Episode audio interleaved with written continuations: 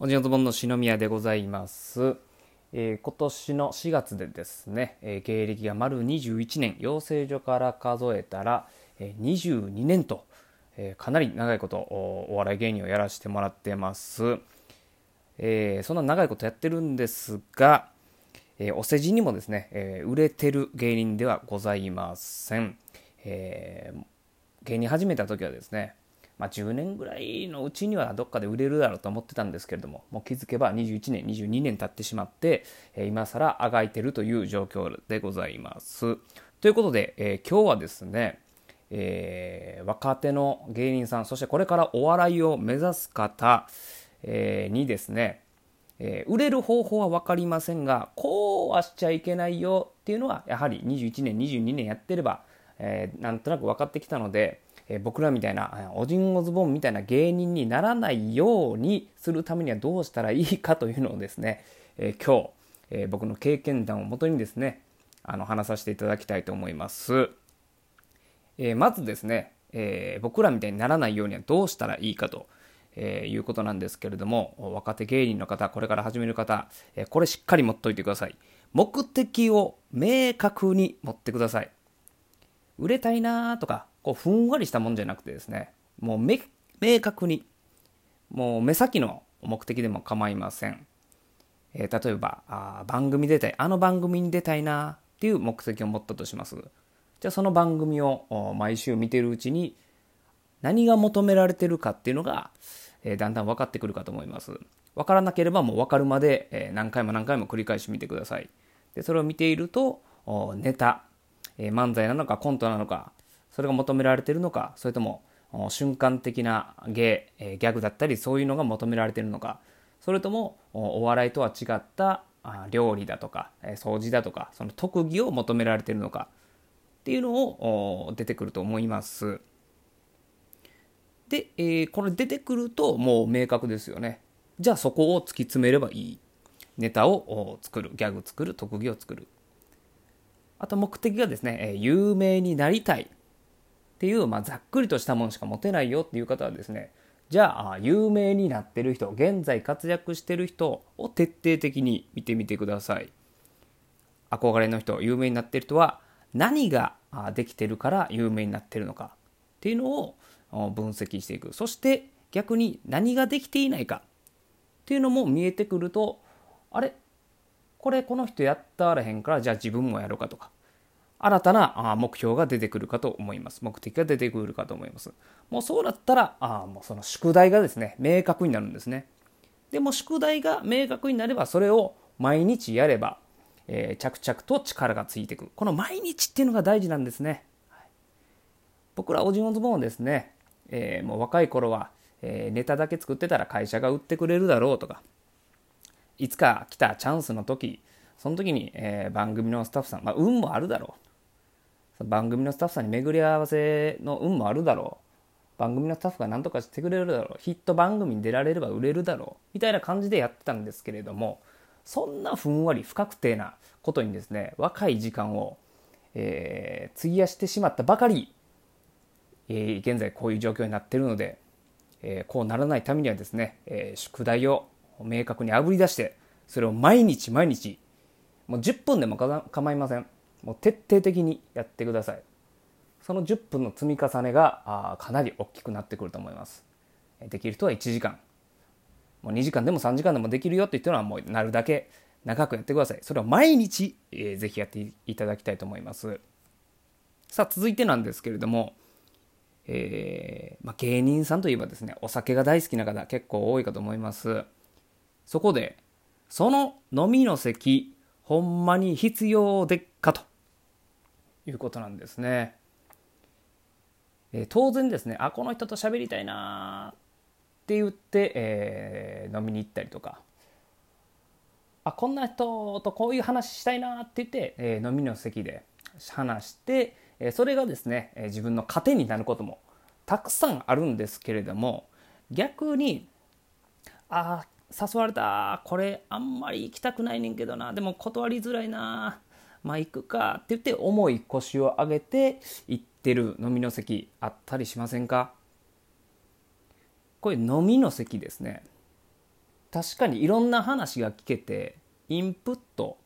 たくさんの情報を仕入れることはできるんですがこの飲んでしまうとですね家に帰った後宿題ができなくなるんですね。家で作業ができないっていうリスクを背負ってでも行きたいかどうかっていうのをぜひ飲みに行く前にしっかり精査してください。もうこれはあもう今日は宿題。えー、もうお昼にやってでも行きたいところっていうところはもうぜひ行ってください。そこを結構ダラダラと言ってしまうと本当にまあそれ楽しいんですよ。飲んでたらね、えー、楽しいんですけれども。あ糧にならないお酒の席というのは本当に不要だなっていうのは僕はやっぱ30過ぎてから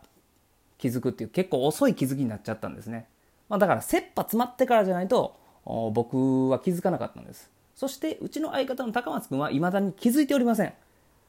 か かなりの致命傷です。はい。そこをちょっと気づけるとかなりいいかなと思います。もうぜひ、えー、飲みに行きたいか行きたくないか。あの飲んでもね家で宿題できるよってお酒強いですし、えー、帰ってからももう水バーって飲めば頭さえてさっと宿題できるよって言ったらもう全然問題ないとは思うんですけれども帰ってもフラフラで帰ってもう眠っちゃうよなんていう、えー、いうのが癖になっている人は今僕が言ったことをちょっとやっていただければなと思います。あともう一つだけ喋、えー、らせていただきますと、えー、お金をたくさん使ってください。自己投資ですね、えー、僕はですね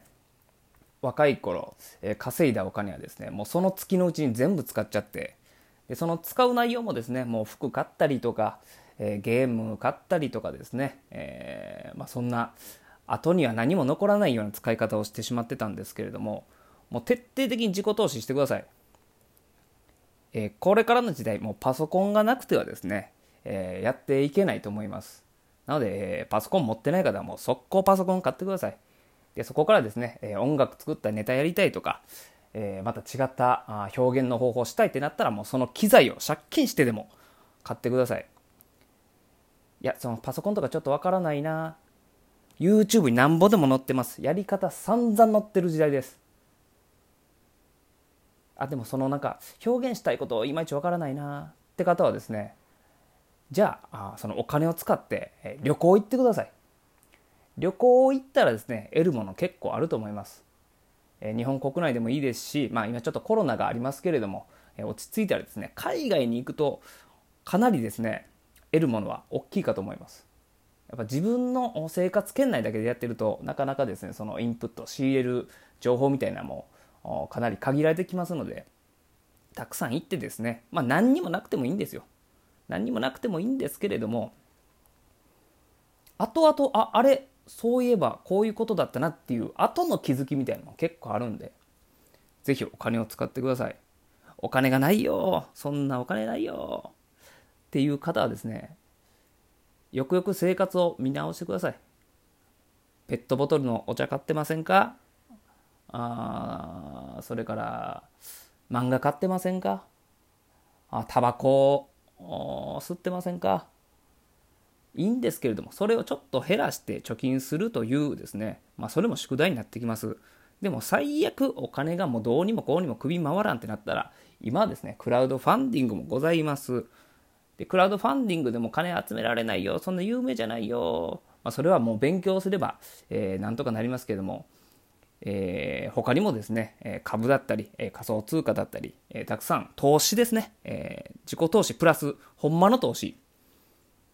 で、お金を稼ぐ方法もございます。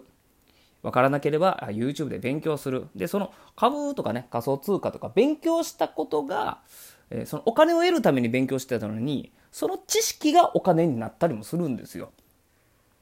はい。ということで、えー、自己投資、お金を使えということで、え、おさらいしておきますと、目的を明確に持ってください。で、宿題を作ってください。で、その宿題を毎日やるために、飲みの席、行く飲みの席しっかり考えてください。そして、え最後はお金をバンバン使ってください。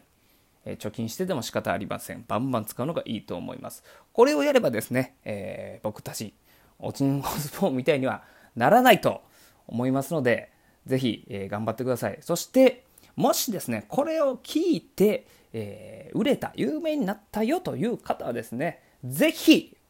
私をですね、引き上げていただきたい。よろしくお願いします。はい、もう40万になってやる宿題がですね、えー、楽しいのは楽しいんですよ。楽しいんですけど、もっと若い時にやっときゃよかったなという後悔がですね、かなりありますので、はい。まだ20代だよという方はですね、ひょっとしたら10代の方もいらっしゃるかもしれません。えこれ聞いて毎日宿題頑張ってみてください。天然で売れるね、みやぞんみたいなのも入れます、いますけども、もう稀でございます。努力、努力です。努力、徹底的努力。圧倒的努力。そしてこれからの時代もその努力というのをですね、えー、隠さなくてもいいんじゃないかなと。そんなことすら思っております。はい。ぜひやってみてください。偉そうに申し訳ございませんでした。えー、簡単にですが、私の経験と知識を今日ここで録音させていただきました。まだまだ他にもありますんで、えー、またまとまりましたらですね、えー、その都度ここで、え報告させていただきたいと思います。ということで、おじんのズボンの篠宮でした。ありがとうございました。